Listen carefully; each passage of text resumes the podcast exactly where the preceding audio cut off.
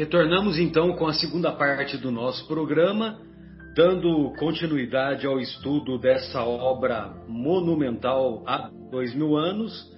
Daremos continuidade ao capítulo 5 da segunda parte da referida obra, cujo título é Nas Catacumbas da Fé e no Circo do Martírio.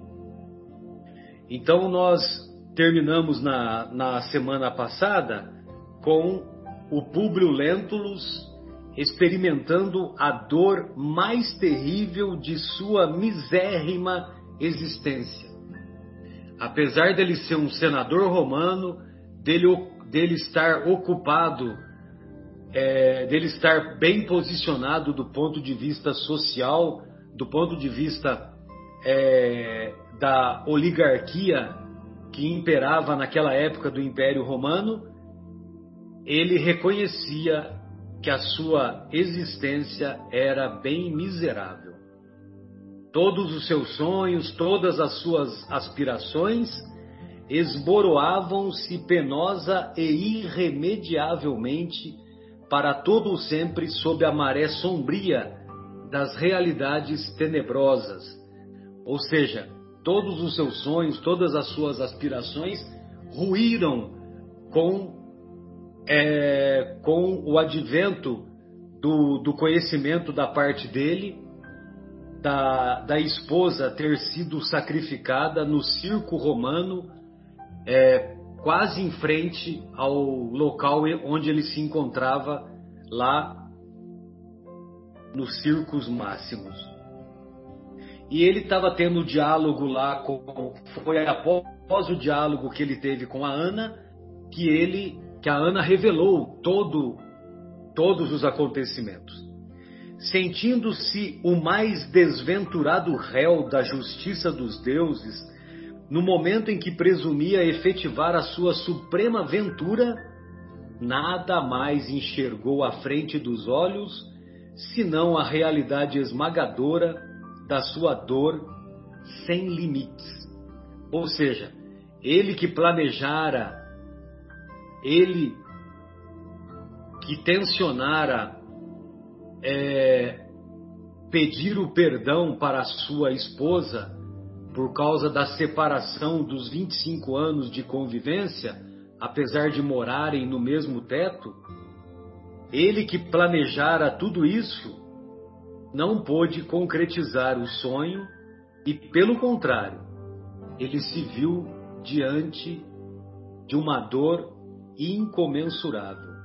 A dor da perda da mulher que ele tanto amava, mas que ele, por mais de 25 anos, desprezara, julgando de maneira infeliz uma possível traição da parte dela, Lívia, que nunca existiu. Sob os olhares de Ana, que o observava receosa, imagine vocês, né? A Ana, escrava, contou tudo o que tinha acontecido. Então ela estava morrendo de medo, porque ele poderia interpretar, e você não fez nada? Que negócio é esse? Ainda ficou, trocou de roupa com ela? Você tinha que ter ido no lugar dela? Então, quer dizer, ela estava morrendo de medo da reação dele. Porque naquela época, por muito menos, eles matavam, né? Eles é, tiravam de circulação as pessoas, né? Então Ana, que o observava receosa, levantou-se.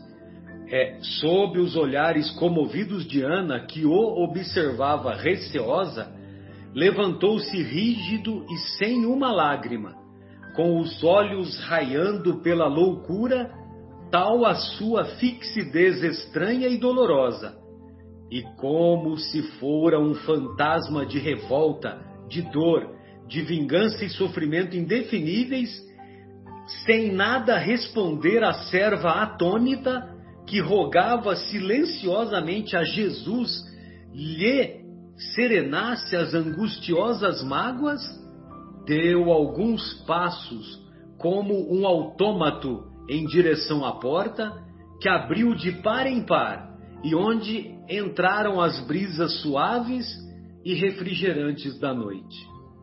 Então, quer dizer, ele ficou desnorteado, não sabia direito o que fazer, mas certamente passou pela cabeça dele de voltar ao, ao local do, do sacrifício e tentar e tentar ver se havia algum meio de, de, de salvar ou de obter alguma notícia que pudesse ter, é, ter, ter, ter sido possível poupar a vida da Lívia. Cambaleando de dor selvagem através do peristilo, caminhou depois resoluto como se fosse disputar um duelo com as sombras para defender a esposa caluniada e traída, martirizada pelos criminosos daquela corte de infâmia, dirigindo-se com rapidez, sem observar o desalinho de suas vestes para o circo, onde a plebe rematava as paixões impiedosas do seu César desalmado. Todos nos recordamos que durante o sacrifício, um dos senadores cochichou ao ouvido, né? Ao ouvido do, do, do Públio, que não, não se tratava de sacrifício de escravos, mas sim tratava-se de cristãos que estavam é, sendo mortos pela impiedade do governo de Nero da época. E de antemão, né, eu já me coloco na possibilidade de estar presente lá, só que do outro lado. E se um dia for possível, é, é, se isso aconteceu, né, realmente da minha parte, que Deus tenha misericórdia de mim, né? Porque provavelmente eu estava do outro lado, né? Eu não tenho a, a pretensão de achar que eu estava lá no circo romano, né? Lá no, no meio das feras certamente nós estávamos lá, nós que eu estou dizendo em termos gerais, né? Nós estávamos entre os 300 mil que ocupavam os assentos dos circos máximos ou dos, dos, dos quase 200 mil que ficavam do lado de fora, mas com a visão do espetáculo, né? Que vocês se lembram, né? Que o Emmanuel descreveu que cerca de meio, meio milhão. milhão de pessoas assistiu aquele espetáculo das trevas. Marcelo, o nome Augusto no meu nome é até pesado para mim. Pois é, então, mas o, mas o Augusto, ele já foi. É, ele, ele já foi, se você pegar lá a obra. A obra Boa Nova, né? Acho que é o Boa Nova. Ele fala que, que o imperador Augusto, para os padrões da época, ele foi um bom imperador. Ele era uma pessoa mais voltada para a justiça, né? Mas você quer dizer o, o termo Augusto, né? Augusto, o né? termo Todos Augusto refere-se ao César, né? É, isso. Exatamente. E o meu, que é sobrenome é Cesário? É, então, não é a tua também, né? Você vê que Cesário tem a ver com birth, né? Com é, nascimento. É, tem é a ver com panelinha aí, ó. É tudo panelinha. Para compensar, tem o De Simone, né? De Simone. Então é Simone é em homenagem a Simão Pedro, né? O bom é que pelo menos hoje nós nós temos as disposições íntimas voltadas para o bem. Muitas vezes nós ainda não praticamos o bem em sua plenitude e ainda somos portadores de múltiplas imperfeições. Mas pelo menos hoje nós temos essas disposições voltadas para o bem e tentamos, ou pelo menos tentamos nos esforçar para pelo menos corrigir algumas dessas imperfeições, né?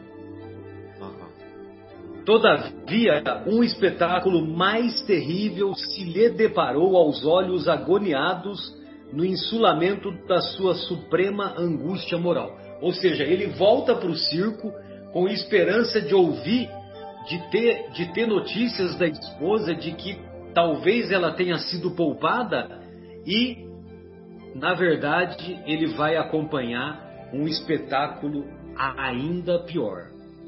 Embriagados nos baixos instintos da sua perversa materialidade, os soldados e o povo colocaram os restos sinistros do monstruoso banquete das feras naquela tarde inesquecível nas eminências de postes e colunas improvisados à maneira de tochas, e iluminavam todo o exterior do grande recinto com o incêndio tétrico dos fragmentos de carne humana. Imagine vocês os fragmentos de carne humana sendo usados para iluminar a noite romana daquele espetáculo cruel. Públio Lentulo sentiu toda a extensão da sua impotência diante daquela demonstração suprema de horror e crueldade, mas avançou cambaleante de dor, como ébrio ou louco, com espanto dos que o viam a pé em tais lugares, contemplando boquiaberto as tochas sinistras feitas de cabeças disformes e combustas. Combustas é pegando fogo, né? Então imagine você, né? Ele já estava desnorteado, ficou ainda mais desnorteado de ver aquele espetáculo cruel. Dava largas aos pensamentos doridos de angústia e de revolta como se o seu espírito não passasse de um tigre encarcerado no arcabouço do peito envelhecido, quando notou a presença de dois soldados ébrios, dois soldados bêbados em luta por causa de um delicado objeto que lhe chamou repentinamente a atenção sem que conseguisse explicar o motivo do seu inesperado interesse por alguma coisa. Então, dois soldados bêbados estavam brigando por causa de um objeto. Todos nos recordamos daquele pensamento da Joana de Ângeles que a coincidência é a maneira discreta de Deus mostrar a sua presença adredemente preparada. Adredemente de propósito, né? propositadamente preparada. Era um pequeno colar de pérolas. O, instru... o, o objeto era um pequeno colar de pérolas do qual pendia precioso camafeu antigo. Seus olhos fixaram aquele objeto estranho e o coração adivinhou o resto ele o reconhecera. Aquela joia fora o presente de núpcias, feito à esposa idolatrada, e somente agora se recordava do apego carinhoso da mulher ao camafeu que lhe guardava o próprio perfil da juventude, recordando a única afeição da sua mocidade postou-se à frente dos, dos contendores, que se formalizaram imediatamente em atitude respeitosa devida à sua presença. Os dois soldados reconheceram que estavam diante da toga de um senador romano e aí eles passaram a ter uma atitude respeitosa. Interpelado com severidade, um dos soldados esclareceu humilde e trêmulo: Ilustríssimo, esta joia pertenceu a uma das mulheres condenadas às feras no espetáculo de hoje. Quanto quereis pelo achado? Perguntou Públio Lentulus sombriamente. Comprei-a de um companheiro por dois sestércios. Entregai-ma, replicou o senador em tom ameaçador e imperativo. Os soldados Entregaram-lhe o colar, humildemente, e o senador, revolvendo as vestes, retirou pesada bolsa de moedas de ouro, jogando-a aos contendores, num gesto de nojo e de supremo desprezo. Públio Lentulus afastou-se do ambiente nefando, mal contendo as lágrimas que, agora, lhe subiam em torrente do coração oprimido e dilacerado. Apertando de encontro ao peito aquele adereço minúsculo, parecia tomado de força misteriosa. Afigurava-se-lhe que, conservando aquele último vestígio da toalete de sua mulher, arquivara, junto de si próprio e para sempre, alguma coisa da sua personalidade e do seu coração.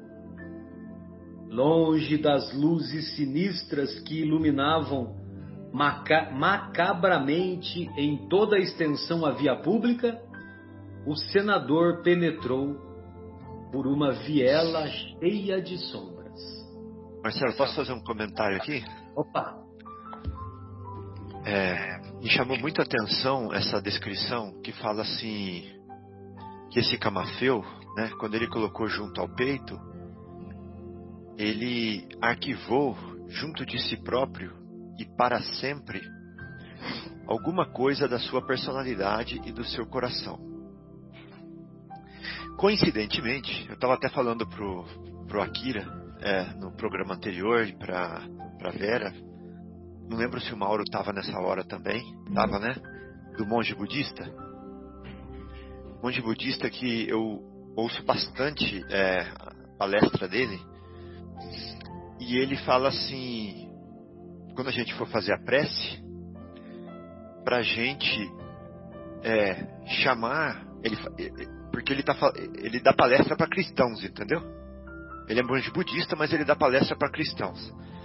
Então ele fala que quando a gente vai fazer a prece, para gente chamar Jesus Cristo, ele fala desse jeito. Ele fala assim: chame Jesus Cristo para sentar com você ali, né? Aí ele fala assim: chame Jesus Cristo para falar com você. Chame Jesus Cristo para sentir com você. Porque Jesus Cristo vive dentro de você. Ele é a sua melhor parte. Quando ele falou isso, parece que ele abriu um novo entendimento dentro de mim, sabe? Falando que Jesus Cristo vive dentro de mim, como Deus vive dentro da gente, né? Gente, é, Deus é imanente. Desde sempre. Desde sempre. Então Jesus Cristo vive dentro de nós, né? E ele é a nossa melhor parte. Olha que bonito isso. Ele é o melhor de nós que está ali.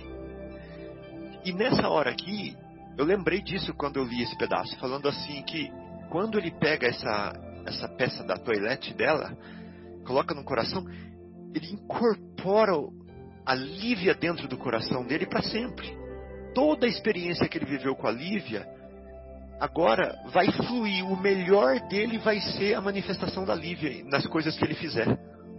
Né? Ela marcou realmente, incorporou dentro dele agora. Incorporou dentro, eu sei que é pleonasmo, mas para a gente entender. Né? E, e que sirva para a gente né, lembrar que, que o bom né? que Jesus, que Deus está dentro da gente. Às vezes o nosso pai, a nossa mamãe querida, Marcelo, que se foi, ela vive dentro de você também e ela é a sua melhor parte. É lindo isso, né? É maravilhoso. Então que a gente use isso pra gente como um consolo para ver que os, os nossos seres amados vivem dentro de nós. Muito bonito.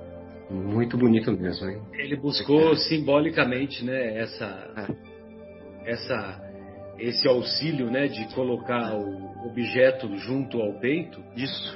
E, e buscando agora inspiração para para o para a grande transformação que estava apenas se iniciando. Bom, agora agora sou eu, né? Bom, vamos lá então. Depois de alguns passos, notou que à sua frente se elevava para o céu uma árvore gigantesca que poetizava é, poetizava todo o ambiente com a vetus, vetustez de sua majestade frondejante. Cambaleando, encostou-se ao tronco anoso, ávido de repouso e consolação. Contemplou as estrelas que matizavam de cintilações cariciosas todo o firmamento romano e lembrou-se de que, por certo, em tal momento, a alma puríssima da companheira deveria repousar na paz sublime das claridades celestes sob as bênçãos dos deuses. Ah, ô aqui. Queria fazer um comentário aqui, se você me permitir. Opa, Mar... Opa, por favor, Fábio, fica à vontade. Olha só, ele fala assim, ó. A alma puríssima da companheira deveria repousar na paz sublime das claridades celestes sob, as bênção, sob a bênção dos deuses. Uhum. Isso fez um clique também em mim. Aí eu voltei uhum. lá no começo do livro e li de novo assim, ó. Alma gêmea da minha alma, flor de luz da minha vida, sublime estrela caída das belezas da amplidão. Quando eu errava no mundo, triste só no meu caminho, chegaste devagarinho e encheste-me o coração. Olha o que ele fala agora. Vinhas nas, na bênção dos deuses, na divina claridade, tecer minha felicidade em sorrisos de esplendor. És meu tesouro infinito, juro-te eterna aliança, porque sou tua esperança, como és todo o meu amor. Então, ele já tinha intuitivamente a ideia de que a Lívia vinha da claridade dos deuses, uhum. né? da bênção dos deuses, da divina claridade, ou da claridade celeste para a vida dele, em sorrisos de esplendor. Ele já tinha essa intuição. É, Tanto é que ele fez a poesia. Dele. Exato. Tanto ele é que tinha... ele fez a poesia, né, na mocidade dele, e agora ele fala isso de novo aqui. Ele fala assim, ó, que agora ela voltou para aquele lugar de onde ela veio para socorrer ele. Exato. Ela voltou lá repousar na paz sublime das claridades celestes sob a bênção dos deuses. Igualzinho está na poesia. E essa é a parte né? triste também, viu, Fábio? Porque aqui ele se convenceu de que realmente a Lívia tinha partido. Porque até então ele tinha uma esperança, uma pequena esperança de poder encontrá-la ainda. Talvez na esperança de que ela tenha sido poupada, né? É. Depois que ela, ele obteve o camafeu e encostou no seu peito, aí ele já sabia que realmente o pior, né, para ele tinha acontecido, né? Mas foi uma libertação para Lívia, porque ela queria mesmo servir a Jesus, né? Para ela era uma honra, né? Sim. Mas é forte, é forte. É.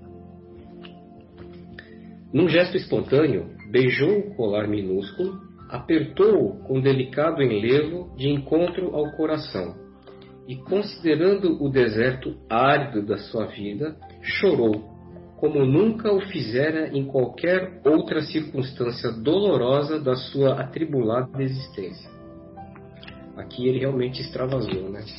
Colocou tudo para fora, toda aquela, aquela dor, aquele sentimento de perda, né? Daquela sua alma gêmea, né? Quem ele tanto amava. Num retrospecto profundo de todo o passado amarguroso, considerava que todas as suas nobres aspirações haviam recebido o escárnio dos deuses e dos homens. No seu orgulho desventurado, pagara ao mundo os mais pesados tributos de angústia e de lágrimas dolorosas. E na tua vaidade de homem, receber as mais penosas humilhações do destino. É, realmente, aqui ele pagou um preço muito caro, viu? muito caro. Perder quem a gente ama de forma tão brutal, né, como foi nesse circo de horrores de Roma, realmente é, não dá para saber porque nós não experimentamos isso. Só quem experimentou sabe a dor disso, né? É. Ponderava tardiamente que Lívia tudo fizera para torná-lo venturoso numa vida de amor, risonho, simples e despretensiosa. Olha isso. É ela sempre foi o exemplo de, de humildade, né?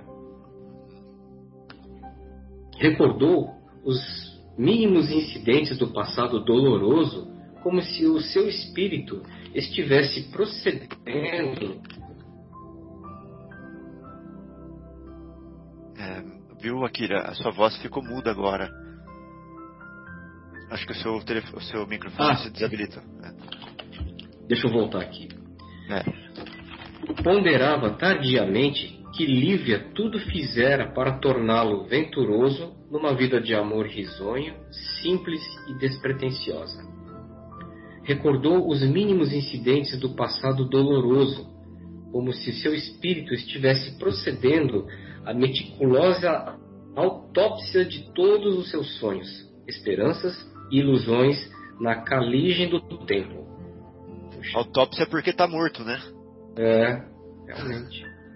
Aqui ele está se considerando um homem morto também, né? É. Como homem, vivera unido aos processos do Estado, que lhe roubavam os mais encantadores entretenimentos da vida doméstica, e como esposo, não tivera energia bastante para armar-se contra as calúnias indiciosas, né? ou seja, traiçoeiras. Né? Pois não, Fabinho? Isso aqui me dá muito medo, viu, Akira? Nós que somos pessoas é, desse mundo capitalista, de como homem viver unido aos processos né, dos nossos trabalhos, das nossas, nossas obrigações é, atrás de moeda, Sim. Que, que nos roubem os mais encantadores entretenimentos da vida doméstica.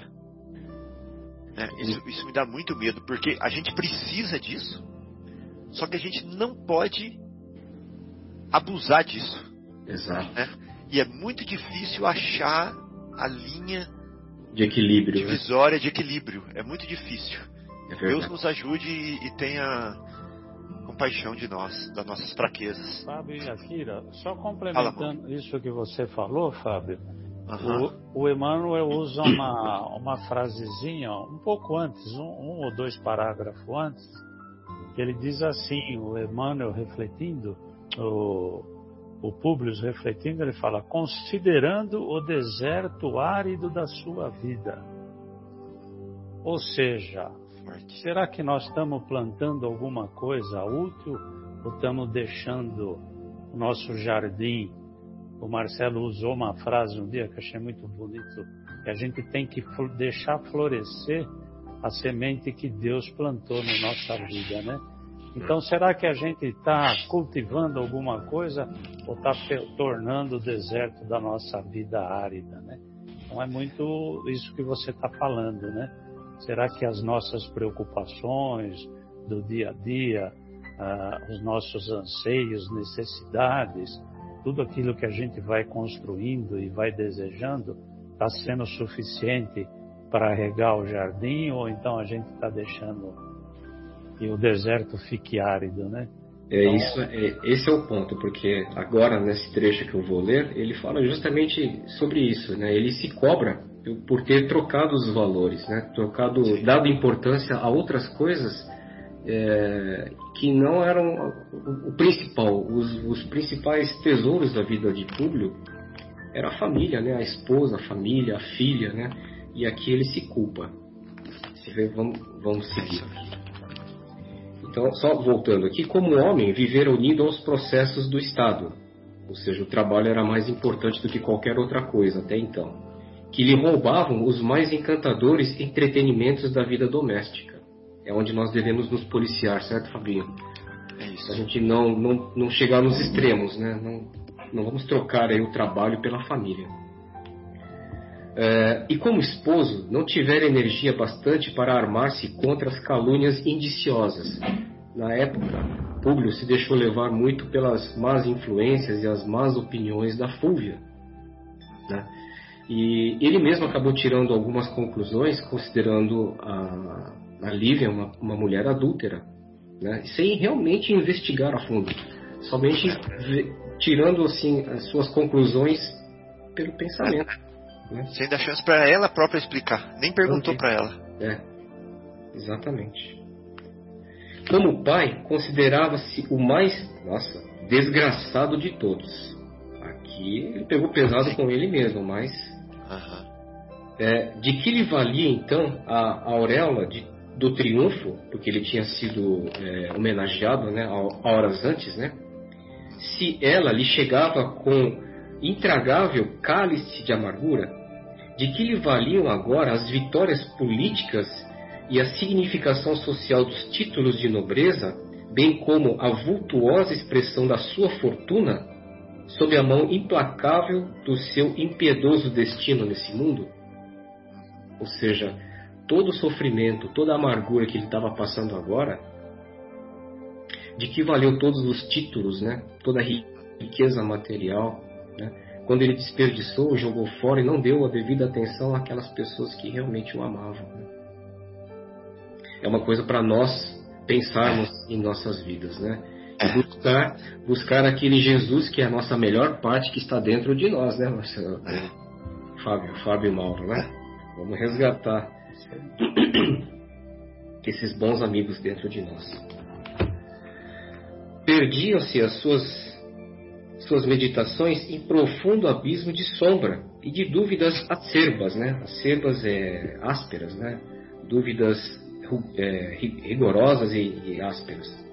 Quando lhe surgiu na mente atormentada a figura suave e doce do sublime profeta de Nazaré, que é, é com, incrível como ele vai é, podia se revoltar, né? Mas não, ele incrivelmente se rendeu à situação e, e, e, evocou Jesus. Eu acho que a dor era muito forte nesse momento, né? Ah, incrível. Incrível mesmo. Dobra o joelho. Dobra o joelho. Nenhuma ovelha será perdida. Falamos isso na primeira parte é. da ovelha perdida. É, Perdiam-se as suas meditações em profundo abismo de sombras e de dúvidas acerbas quando lhe surgiu na mente, atormentada, a figura suave e doce do sublime profeta de Nazaré, com a riqueza indestrutível da sua paz e da sua humildade. Na plenitude de suas lembranças, pareceu ouvir ainda as extraordinárias advertências que lhe dirigira com voz carinhosa e compassiva, junto às águas marulhentas do Tiberíades, recordando-se intensamente de Jesus.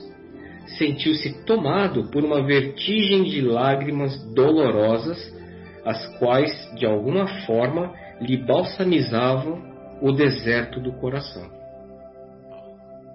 O deserto aí, Mauro. Aqui, Fabinho ajoelhando-se, né, sob a forma, sob a, a fronde opulenta e generosa, qual fizeram um dia na Palestina. Exclamou para os céus, com os olhos marejados de pranto, lembrando-se da força moral que a doutrina cristã havia proporcionado ao coração da esposa, nutrindo-a espiritualmente para receber com dignidade e heroísmo todos os sofrimentos. Aqui, Públio percebeu o quanto realmente o Evangelho de Jesus Cristo enobreceu ainda mais a Lívia, quando ela abraçou né, o Evangelho de Jesus, a doutrina de Jesus, e ela se transformou. Se ela era uma, um espírito do bem, um espírito iluminado, ela se iluminou ainda mais. E agora Públio reconhecia a, a grandeza, né? Essa, essa luz que, que se intensificou ainda mais no coração de Lívia. Puxa vida, hein? E desperdiçar 25 anos de uma pessoa assim tão boa, né? É, amigos, eu vou fazer uma pequena pausa aqui que eu preciso carregar o meu notebook. Vai desligar aqui o note. Só um instantinho. Você quer que continue para você, Akira? Pode ser, Fabinho. O, o carregador está aqui do meu lado. Eu preciso. Ah, tá jóia, então. É. Não, enquanto isso, eu faço um comentário, então. Ah, fique à vontade. É interessante, né, Mauro? Ele, ele se ajoelhar, como ele fez lá no Lago de Tiberíades, quando ele foi encontrar com Jesus pela primeira vez, né? E é. ele, e ele lembrou que ele fez isso. Ou seja, de alguma forma, tem um plano aí por trás tá fechando um ciclo aí. Porque Jesus falou para ele assim: ó, você pode mudar agora, ou daqui a milênios, ou depois de muito sofrimento, né? Caiu fechou, a ficha que ele perdeu é, tempo, né? Fechou o ciclo desse ensinamento de Jesus, aí caiu a ficha. A gente até falou alguma coisa parecida na primeira parte, né? que as coisas dependem exclusivamente da gente. A gente, ninguém faz nada pela gente. Então ele teve oportunidade de fazer muita coisa para ele mesmo, né? Porque o próprio Jesus, quem tem oportunidade de Jesus falar assim, faça isso, né? Então caiu a ficha que ele perdeu aquela oportunidade. Então agora ele está se dando conta que foi ele mesmo que deixou passar a oportunidade, né? Não foi ninguém que, que o maltratou, que o feriu, que tirou a lívia dele. Foi ele mesmo que, com as suas ações, a sua imprevidência, né? E é tá, tá no próprio Evangelho, né? Que a maior parte do mal somos nós mesmos que causamos, né? É. Normalmente a gente tende a falar assim, ah, mas isso aí é providência divina, isso aí Destino. é meu karma, né? Eu tinha que passar por isso. Mas se a gente botar numa balança o que é karma e o que é coisa que depende da gente, a gente vai ver que, sei lá, mais de 90% dos nossos problemas, das nossas dificuldades, são geradas por nós mesmos, né? Porque a gente não se dá conta do que deve fazer, né? É. A gente muitas, a maioria das vezes a gente sabe que está fazendo coisa errada, mas mesmo assim acaba fazendo, né? Então é, é isso que aconteceu com ele. Caiu a ficha e ele devia ter feito tudo diferente. E só não fez diferente por causa do orgulho dele. Ah, eu sou senador, né? que nem o Marcelo sempre fala, né? Eu prendo e mando soltar. Então, o tempo mostra, né? É, o tempo mostra. Então, vamos lá. Já conectei aqui a, o carregador do notebook. Vamos lá, então. Jesus de Nazaré disse com voz é, súplice e dolorosa: Foi preciso perder-se eu, o melhor e o mais querido de todos os meus tesouros, para recordar a concisão e a doçura de tuas palavras. Não sei compreender a tua cruz e ainda não sei aceitar a tua humildade dentro da minha sinceridade de homem. Olha só. Agora ele realmente ele desceu, agora ele desceu do pedestal e está aceitando Jesus.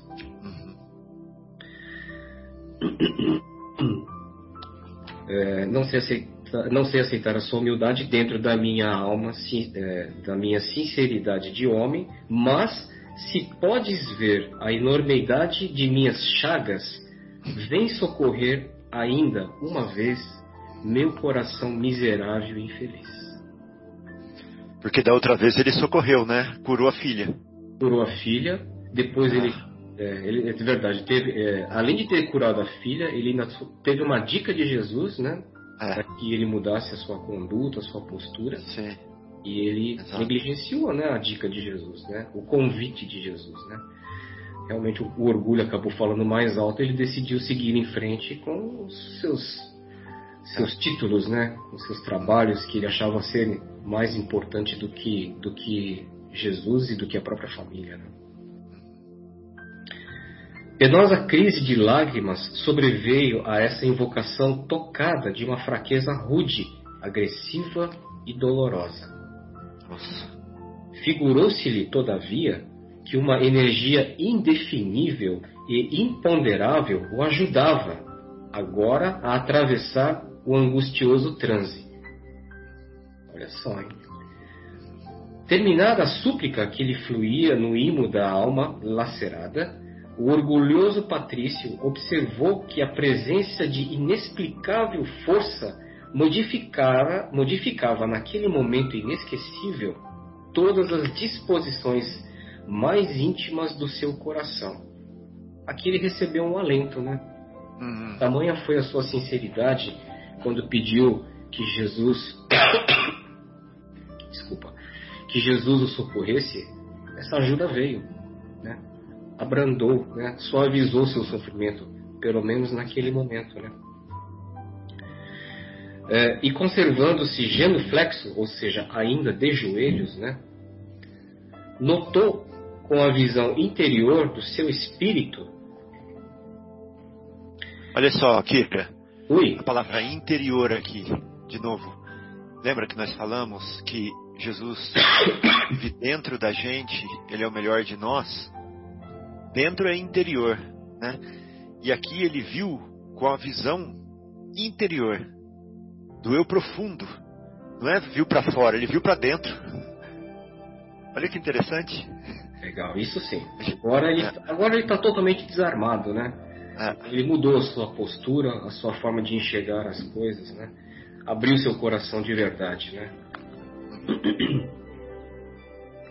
É, Conservando-se genuflexo, notou com a visão interior né, do seu espírito que a seu lado começava a surgir um ponto luminoso que se desenvolveu prodigiosamente na dolorosa serenidade daquele momento, peno, daquele penoso instante de sua vida, surpreendendo-se com o fenômeno que lhe su sugeria ao pensamento as conjecturas mais inesperadas.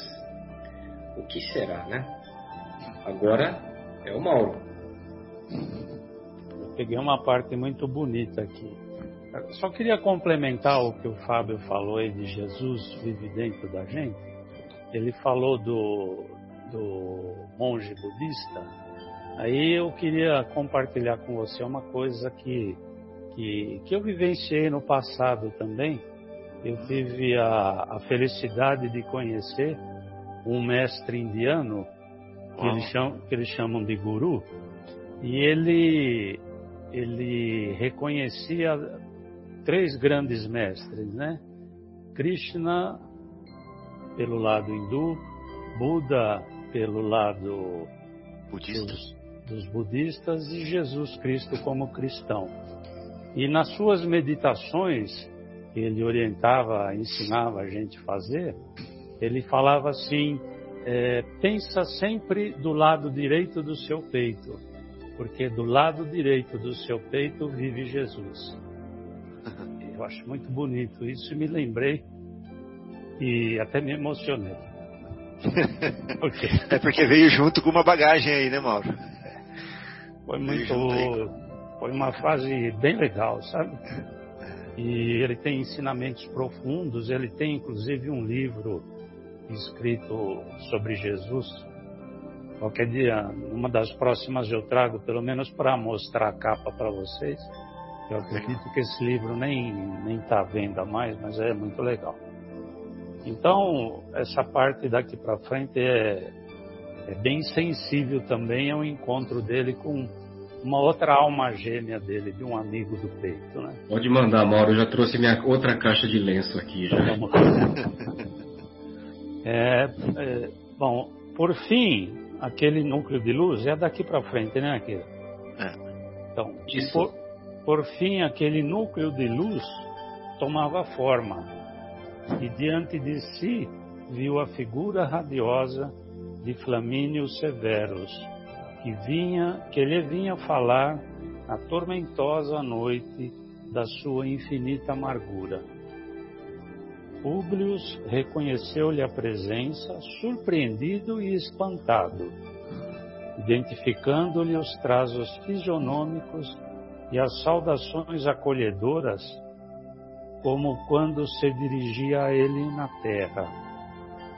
Seu semblante era o mesmo, na doce expressão de serenidade, agora tocada de triste e amargurado sorriso.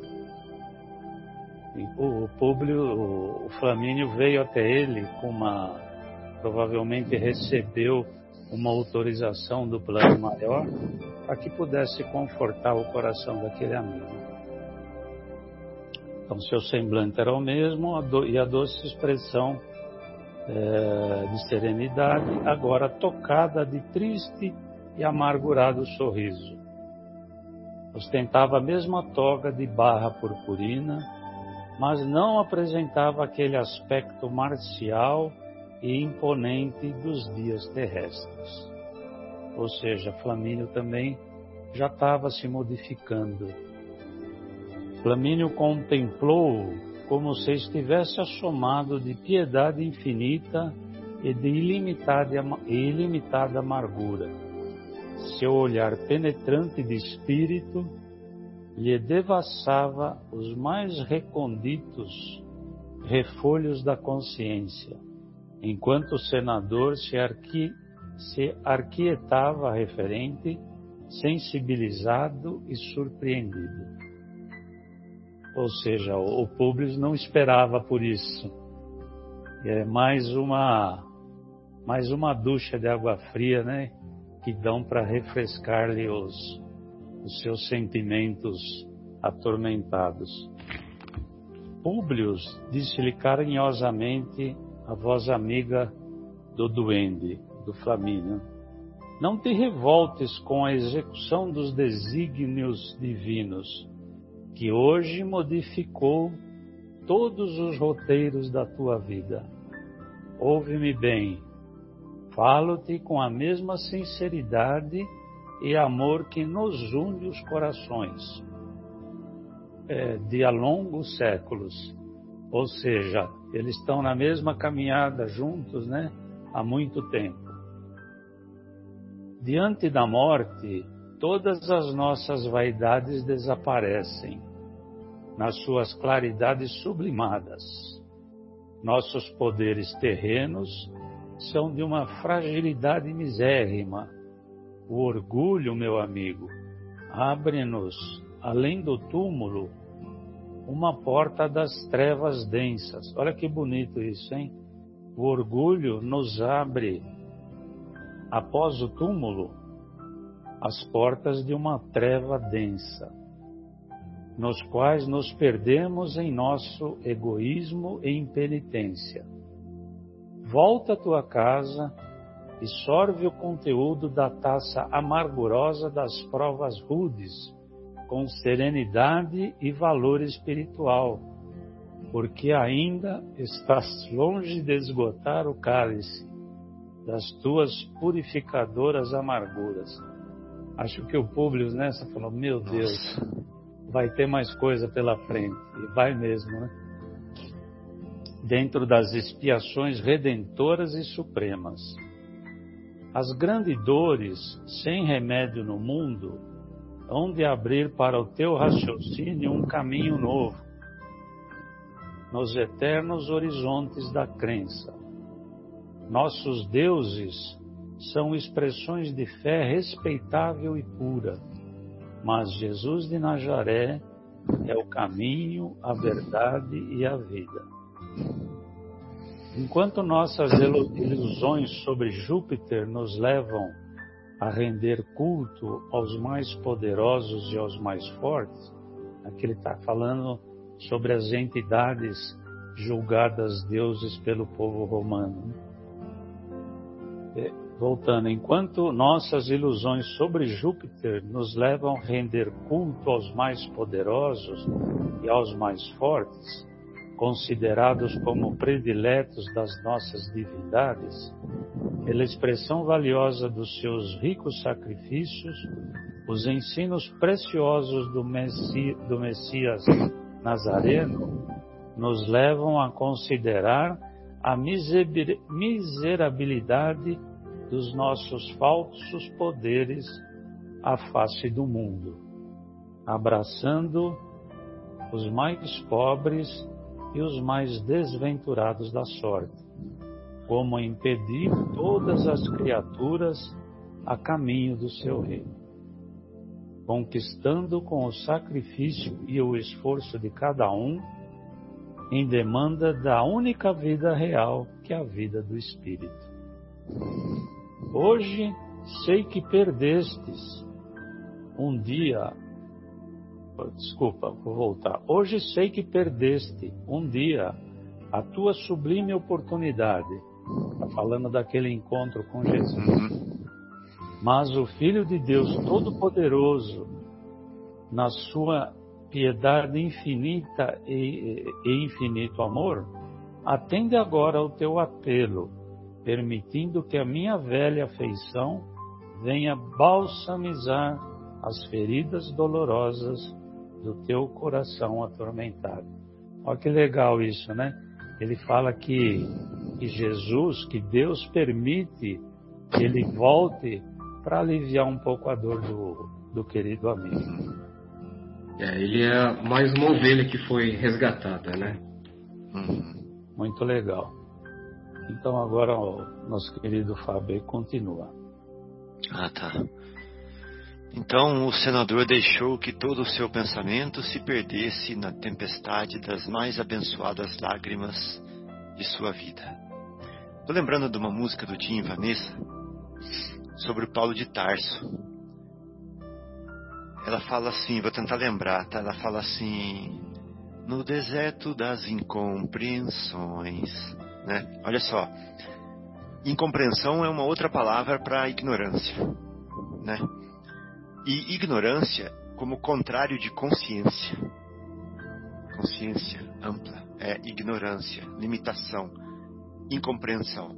Então, no deserto das incompreensões, o amor de Deus a nos chamar. Porque, Jesus, porque Paulo de Tarso estava atravessando o deserto em direção a Damasco, não estava? Sim. E ele estava lá sob o cavalo lá e ele em algum momento ele o amor de Deus veio chamá-lo através de Jesus, não foi? Então a música fala: no deserto das incompreensões, o amor de Deus a nos chamar. Ou seja, a letra pegou o que aconteceu com Paulo de sentido figurado e trouxe para nós. Uhum. E é o que aconteceu com o senador aqui agora, né? Incompreensão toda dele, o amor de Deus veio agora nesse deserto e o chamou. Né? Verdade. E o chamou. Ah, no deserto das incompreensões, o amor de Deus a nos chama a nos levantar das lutas humanas. Olha só que interessante. Nos levantar, ou seja, espiritualizar, né? Uhum. E deshorizontalizar das lutas humanas. É, aí ele fala assim: lágrimas de um mundo afã. É, é, bonita a letra, vale a pena, viu, vocês darem uma olhada. Tim Vanessa, é, O Vaso Escolhido. Depois eu coloco o link aqui para vocês. Só que é música para meditar, não é música só para ouvir, não, é para meditar. Coloca pra gente aí, Fabinho, por favor. Tá bom, tá bom. Então vamos lá. É, o senador deixou que todo o seu pensamento O senador deixou que todo o seu pensamento se perdesse na tempestade das mais abençoadas lágrimas de sua vida. Arfando nos soluços de sua compulsão, suplicava mentalmente: Sim, meu amigo e meu mestre, eu quero compreender a verdade e almejo o perdão das minhas faltas enormes. Olha a humildade aqui chegando, finalmente. Deus abençoe. Flamínio, inspiração de minha alma dilacerada. Sê o meu guia na tormentosa noite do meu triste destino. Fala-me com a. Esse aqui é o momento do, do, do, da entrada de Damasco mesmo para ele, né? Caiu do cavalo aqui agora. E, Jesus apareceu para ele através de Flamínio. É o Ananias aqui agora. Fala-me com a tua ponderação e bondade toma-me de novo pelas mãos e esclarece-me o coração no tenebroso caminho. Que fazer para alcançar do céu o esquecimento de minhas faltas? Que fazer? A serena visão, como se houvera comovido intensamente ao receber aquele apelo. Tinha agora os olhos iluminados por piedosa e divina lágrima aos poucos, sem que Públio pudesse compreender o mecanismo daquele fenômeno insólito, observou que a silhueta do amigo se diluía levemente na sombra, afastando-se da tela de suas contemplações espirituais. Mas, ainda assim, percebeu que seus lábios murmuravam piedosamente uma palavra perdoa. Interessante outra coisa. Ai, gente, vocês me desculpem. Mas nessa mesma música, ele fala o que Abigail fala para Paulo de Tarso: ama, trabalha, espera e. Alguém lembra? Perdoa. É isso mesmo. Ama, trabalha, espera e perdoa. E aí, quando na música ele fala o perdoa, ele fala assim, porque perdo, perdoa, porque é, é, o amor o amor mais puro se doa. Aí eu perguntei, eu pensei assim, por que, que ele fala perdoa e para explicar ele fala porque o amor mais puro se doa? Porque perdoa é doar. Só que uhum. per é sempre, constantemente. Entendeu? Entendi. Então, aí ele fala, o amor mais puro se doa. Então perdoa. Sempre, constantemente, doa, constantemente. E esse é o conselho, então, que o Flamínio dá. É igualzinho a história com o Paulo de Tarso. Então, esse é o Emmanuel. E o Emmanuel é discípulo de Paulo de Tarso. Então, olha só que, que, que interessante posso, essa posso história. Posso fazer aqui. uma colocação aqui rapidinha? Claro, claro Então, Estamos inspirados hoje.